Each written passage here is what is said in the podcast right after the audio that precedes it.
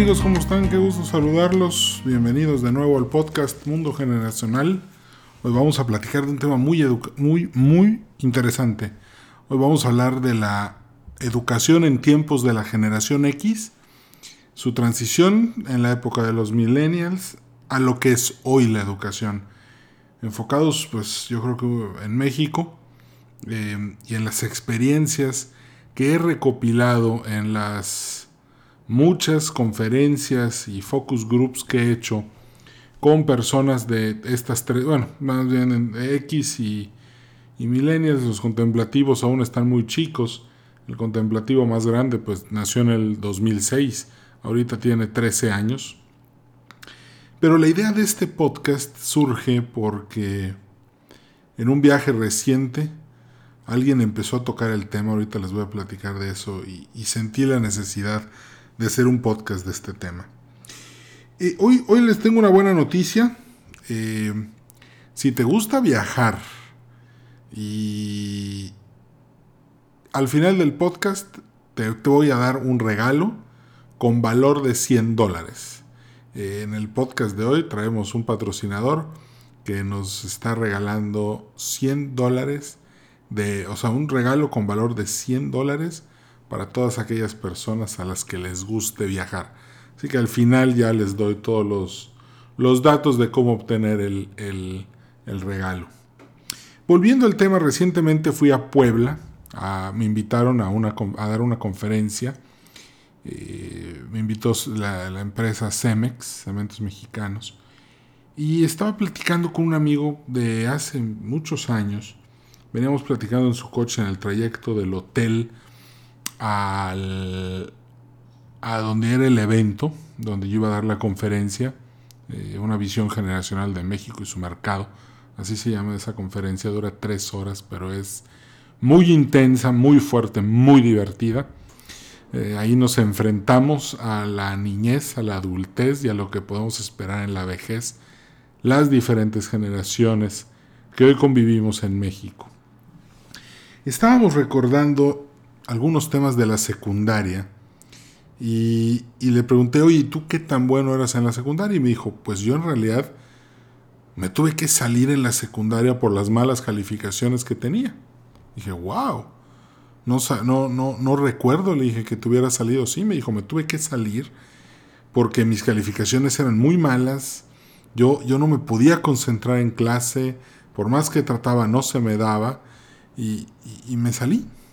Y le dije, oye, pero ahorita eres un directivo súper exitoso, le dije. Y me dice, pues sí, pero tuvieron que pasar muchos años y tuve que sobreponerme a muchas cosas. Gracias a eso al final ya pude ser lo que soy hoy. Eh, la plática continuó más o menos sobre los mismos temas. Nos acordamos de varias personas. Pensamos en, en una tabla en la que dijimos, bueno, ¿qué es éxito? ¿Qué es fracaso? ¿Para qué sirvieron esas calificaciones? ¿En qué te afectó? ¿Fue bueno? ¿Fue malo? Pero en realidad una de las conclusiones que tuvimos en el trayecto fue que todos somos diferentes. En la secundaria había gente que era muy buena para la guitarra, gente muy buena para el ajedrez como un servidor, eh, gente que era muy buena para las matemáticas, otros les encantaba la historia, y pues siempre en esas materias en las que tú eres más destacado, pues obtenías un rendimiento mucho mejor porque era tu espacio natural. Pero ¿qué pasa cuando el historiador, al que ama la historia de la geografía, lo pones también en pruebas matemáticas de física y de química y lo sometes a un estrés muy fuerte como si fuera un experto en todas las áreas? pues esa persona va a empezar a tener un buen rendimiento en una parte, pero pues un mal rendimiento en, esas ciencias para las que no es, no es, no es su campo natural. Y, y aquí entra otro detalle muy interesante porque a veces, bueno, no a veces, muchas veces, el hecho de fracasar en química y en física siendo historiador y geógrafo, y experto en gramática, por ejemplo, te hace sentir mal y cuenta más para los efectos prácticos el fracaso, aunque sea pequeño, que los triunfos. Entonces los maestros, los papás, los compañeritos, todo mundo se enfoca en ese pequeño fracaso como si fuera todo y se ignora la parte de todo lo demás que fue exitoso. Para los que llevamos secundaria en los 70s, en los 80s, 90s ya no, pues no hay que olvidar que para la generación X, los que nacimos entre 1960 y 1982, cuando estábamos en la escuela, el bullying era formativo, e, el mundo era, era difícil, era competitivo para los niños, los maestros y los papás decían, pues sí, para que se forme, para que se haga hombrecito, para que se haga mujercita, y, y, y era este ambiente permanentemente hostil, en el que lejos yo creo que de haber aprendido eh, de verdad el sabor de la educación, pues lo que aprendimos fue una formación para competir contra todos, ser desconfiado de los demás, eh, estar siempre a la defensiva, pensar que el mundo es una jungla donde todos contra todos y sálvese quien pueda. Y, y qué, ¿Qué clase de individuos produce una sociedad así? Yo creo que se pusieron mucho, un, amigo me comentaba hace poco, un amigo que también es mi cliente, me decía, es que la generación X, nosotros a, a, principios del siglo XX éramos la esperanza de que todo se corrigiera y hoy estamos peor. ¿Qué nos pasó? ¿Qué hicimos mal? Y ese tipo de cuestionamientos es lo que a mí me lleva a decir, algo está pasando, algo, ¿qué fue lo que pasó? ¿Qué fue lo que a esa generación le hizo tanto daño? ¿Qué pasó con el, qué, está pasando con el sistema educativo? Ah, estaba, estaba haciendo memoria sobre cómo era la secundaria y yo creo que para muchos era lo más divertido, lo mejor de la secundaria, eran los amigos y las materias optativas. Yo recuerdo que donde yo estudié, aquí en mis apuntes lo, estoy viendo, eh, al final del día eh, cada quien podía escoger ping-pong, guitarra, lectura, ajedrez, este, varias disciplinas. Y, y eso era lo más divertido. Un servidor escogió ajedrez, a mí me encanta el juego, es algo maravilloso. Creo que me formó más el ajedrez que todos los estudios que he hecho en mi vida.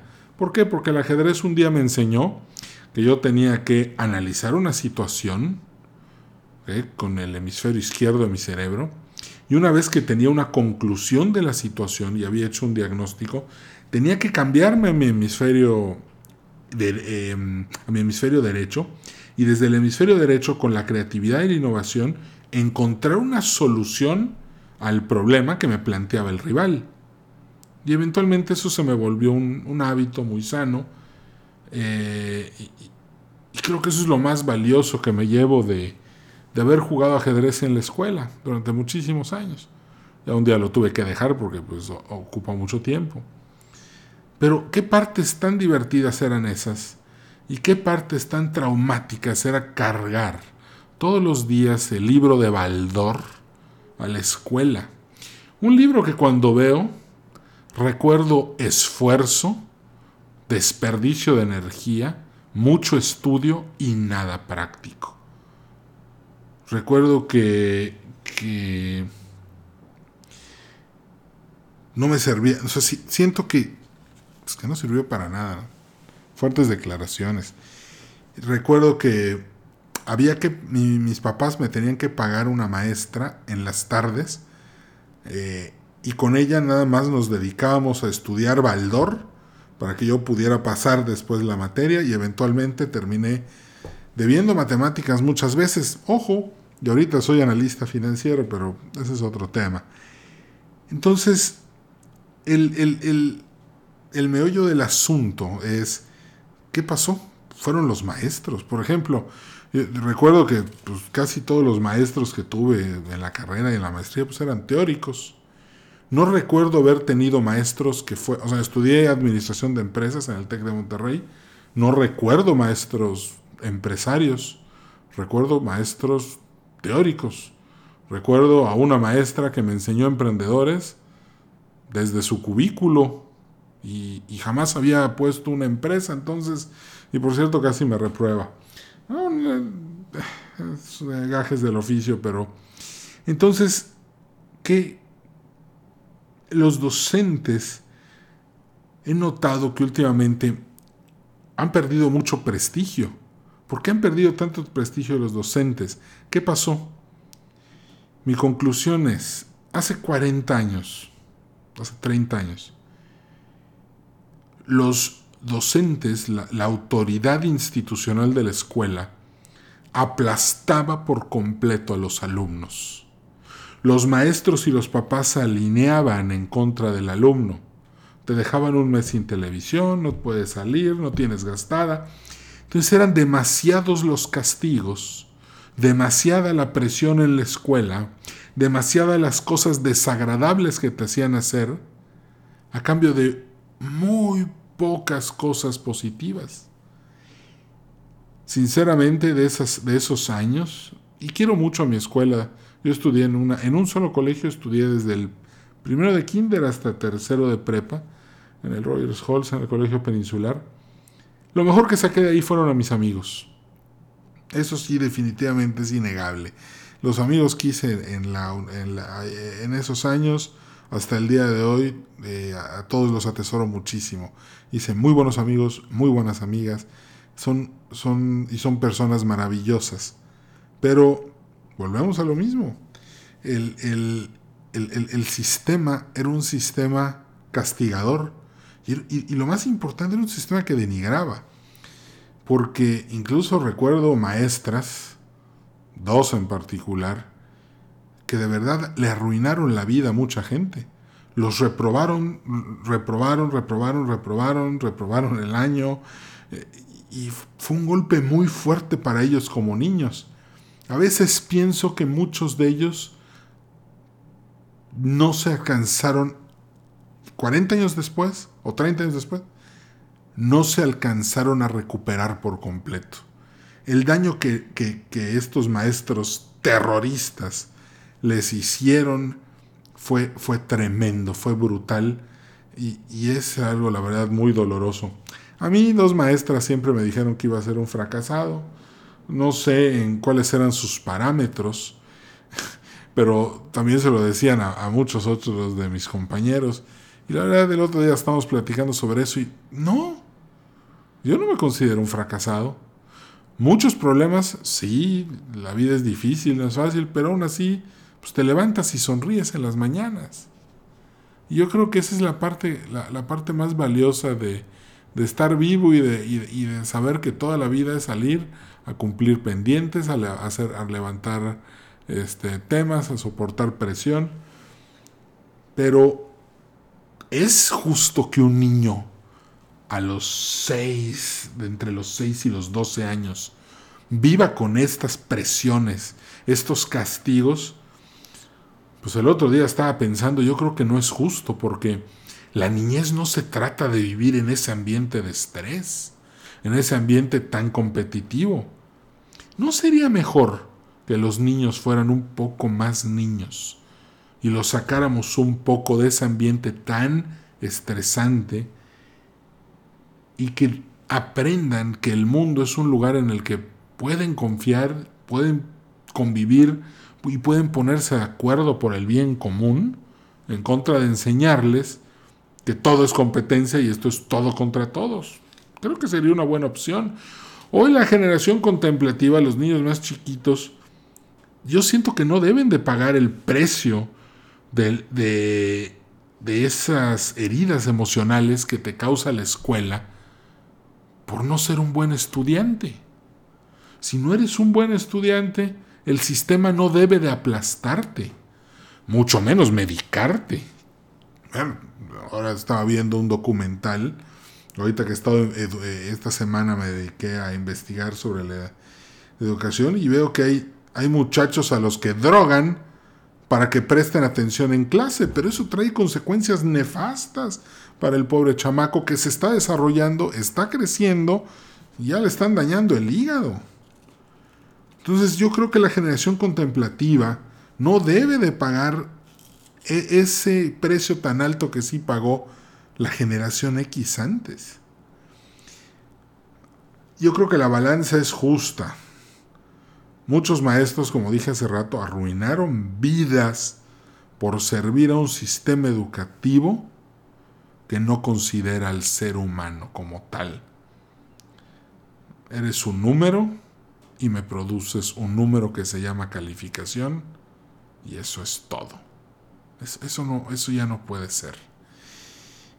Yo, yo, me gradué de MBA en el 2003, yo, yo estudié en Thunderbird y recuerdo las horas y horas y horas, bueno, igual que en la carrera en el TEC de Monterrey, estudiando y estudiando y estudiando y esforzándote y bajo presión y, bajo un estado de ansiedad. Y, sí, sí, sí, está bien, presiónate, porque queremos que te presiones, que entres en ansiedad, tomes decisiones, presentes tus exámenes y, y qué bien.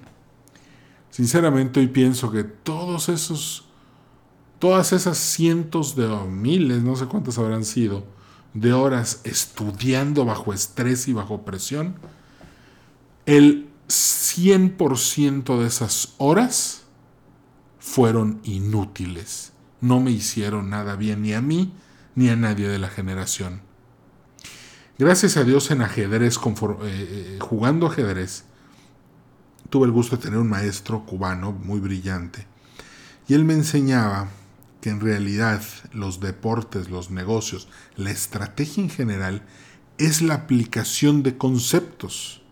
Entonces, si tú conoces muy bien, tienes una sólida gama de conceptos en tu arsenal mental, cuando venga un problema, lejos de entrar en ansiedad, estrés y, sobrepresionarte y estresarte y, y, dar la vida, no. Dice, simplemente busca qué concepto aplicar, ejércelo y con eso es suficiente. Lástima que tardé tantos años en entender lo que era una vida de aplicación de conceptos. Y, yo creo que después hacemos un podcast sobre conceptos estratégicos que nos pueden servir mucho en la vida para no tener que desgastarnos miles de horas pensando, hey, alguien ya solucionó ese problema, no hay nadie nuevo bajo el sol. Entonces, así como hay maestros terroristas, pues hay maestros que son brillantes y te cambian la vida para bien. Yo amo el civismo, amo la historia, amo la geografía, eh, eh, amo las, este, la, estadística, porque tuve maestros pues, que fueron brillantes en ese tema. Ni qué decir, pues el tema generación surge de ese amor tan tremendo que tengo por la historia, por España, por, la, por Mesoamérica, por, todas esas culturas, cómo chocan, cómo se forman, cómo se empieza a, gestar una generación, cómo es su infancia, su juventud. Bueno, es que eso es lo que me apasiona. Yo un día dejé de hacer lo que hacía para poder dedicarme de lleno a esto. Qué bueno que yo pude dar el paso y lo que deseo es que tú también lo puedas hacer. Y probablemente me vas a decir, es que necesito el dinero, la hipoteca. Y te voy a decir, sí, efectivamente, eso es importante, pero considera que en algún punto tienes que llegar a hacer lo que más te gusta. Muchísima gente me dice que lo hace y eso me da mucho gusto. Pero hay algo que tienes que tener en cuenta y esto ya es para, para los niños. Reprobar en la escuela no te hace un fracasado. Para nada. La escuela no es lo más importante de la vida. La escuela es un trámite es un trámite que hay que hacer, eso es todo, así hay que verlo. No, los dieces, sinceramente, no creo que sirvan para mucho. Pero aquí tenemos otro problema. Hoy tenemos una carencia económica muy fuerte. Es necesario trabajar el triple de lo que se tenía que trabajar hace 40 años. Hace 40 años el papá trabajaba y la mamá no trabajaba. Pero hoy el péndulo está del otro lado. Hoy el péndulo dice, el papá trabaja, la mamá trabaja y el niño se va a la guardería o al colegio a horas extendidas y vamos por él a las 2, 3, 4 de la tarde. Entonces son más horas.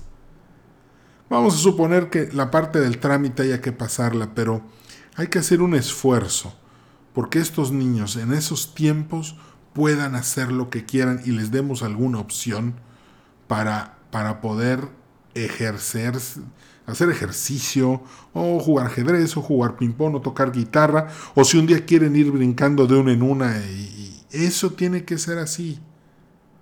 ¿Por qué? Porque tenemos que darles la oportunidad de conocer, pero ojo, pero sin meterles estrés. Una vez me dicen, no, es que hoy hay competencia en el colegio, los niños hacen no sé qué y pasan a hablar en público, y, y, mi pobre hijo está tan estresado que ya tiene un tic en el ojo. Oye, espérate, ¿quién es el director que está promoviendo eso? Eso no puede ser. ¿Cómo es posible que un, un niño debe, un niño debe de aprender jugando? Un niño debe, un niño debe de, de, o una niña con sus juguetes empezar a tomar decisiones. Un niño debe de desarrollar su aprendizaje a partir de cero estrés, cero ansiedad, para que tenga gusto por la cultura, gusto por un pensamiento crítico, gusto por querer informarse. Creo que no hay nada más hermoso que enamorarse de la cultura y, querer ser un, conocedor y descubrir todos los días todos los secretos que entraña el mundo. Ese es, eh, descubrir nuevos conocimientos es un placer muy grande.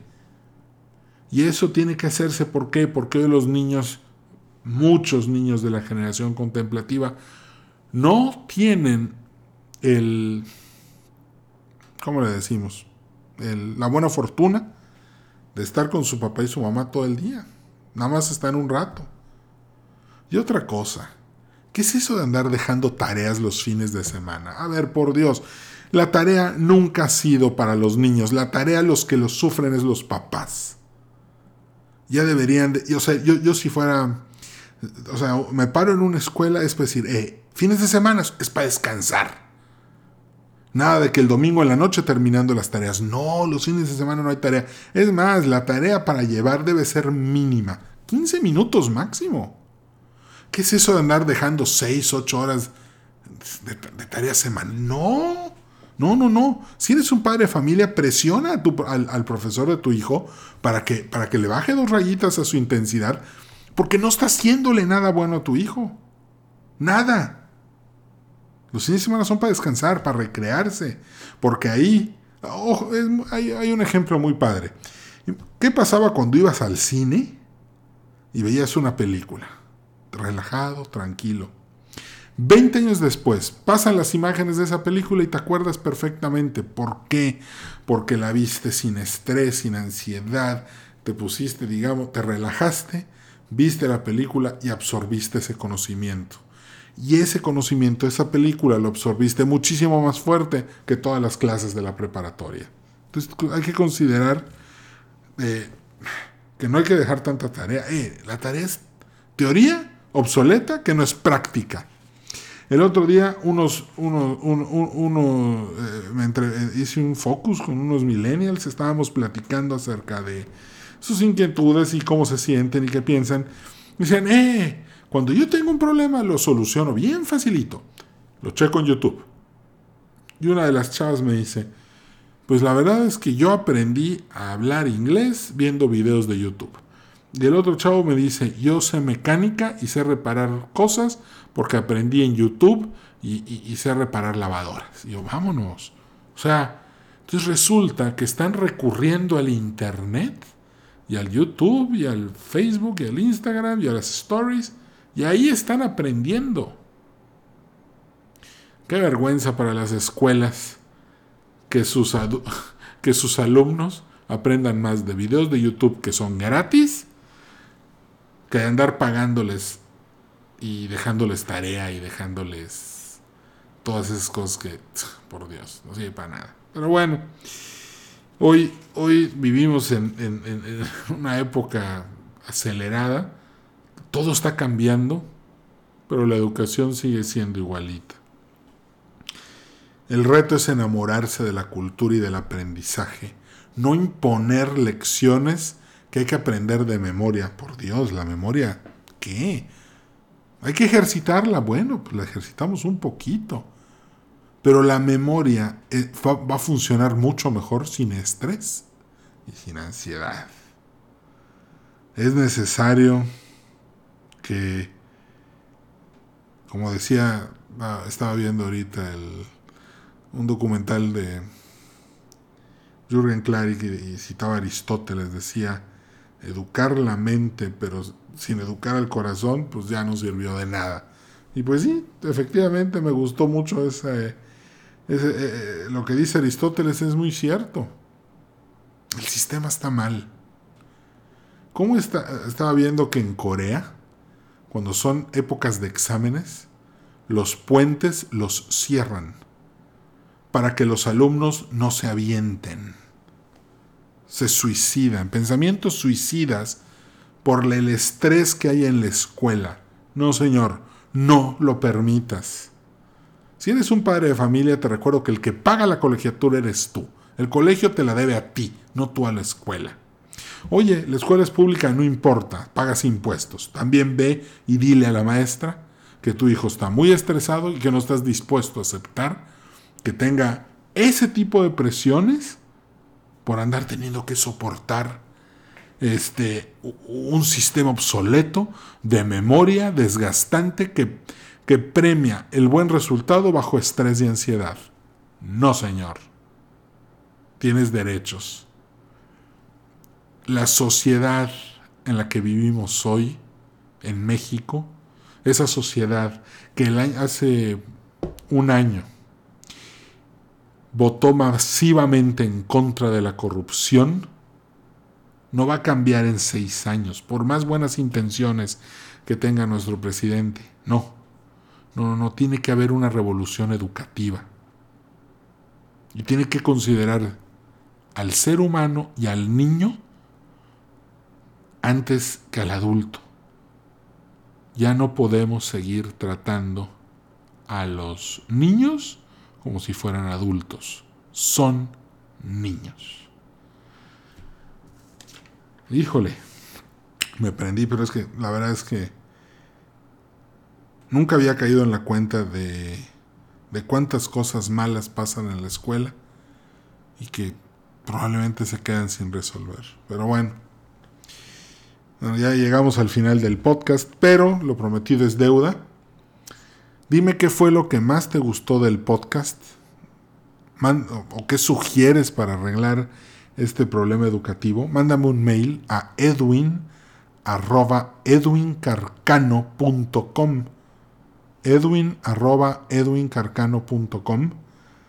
Mándame un mail y te voy a hacer llegar un regalo con valor de 100 dólares para tu próximo viaje. No importa que viajes 30 kilómetros al norte de tu ciudad, eh, no importa que viajes 20 kilómetros o 1000 kilómetros, no importa, te va a servir mucho este regalo, vas a ver que va a ser de mucha utilidad. Y yo sé que a los millennials les gusta mucho viajar. Qué bonito y qué bueno que les guste viajar, porque viajar es aprender, es conocer otras culturas sin el estúpido estrés y la estúpida ansiedad que te ponen en el sistema educativo y en las escuelas. Qué bueno, sigan viajando, sigan haciendo eso, sigan soñando, persigan sus sueños, échenle ganas, usen su voluntad, creen buenos hábitos. Bueno, entonces, mándame un mail, edwin edwincarcano.com, hazme tus comentarios de este podcast y te haré llegar una tarjeta de regalo con valor de 100 dólares.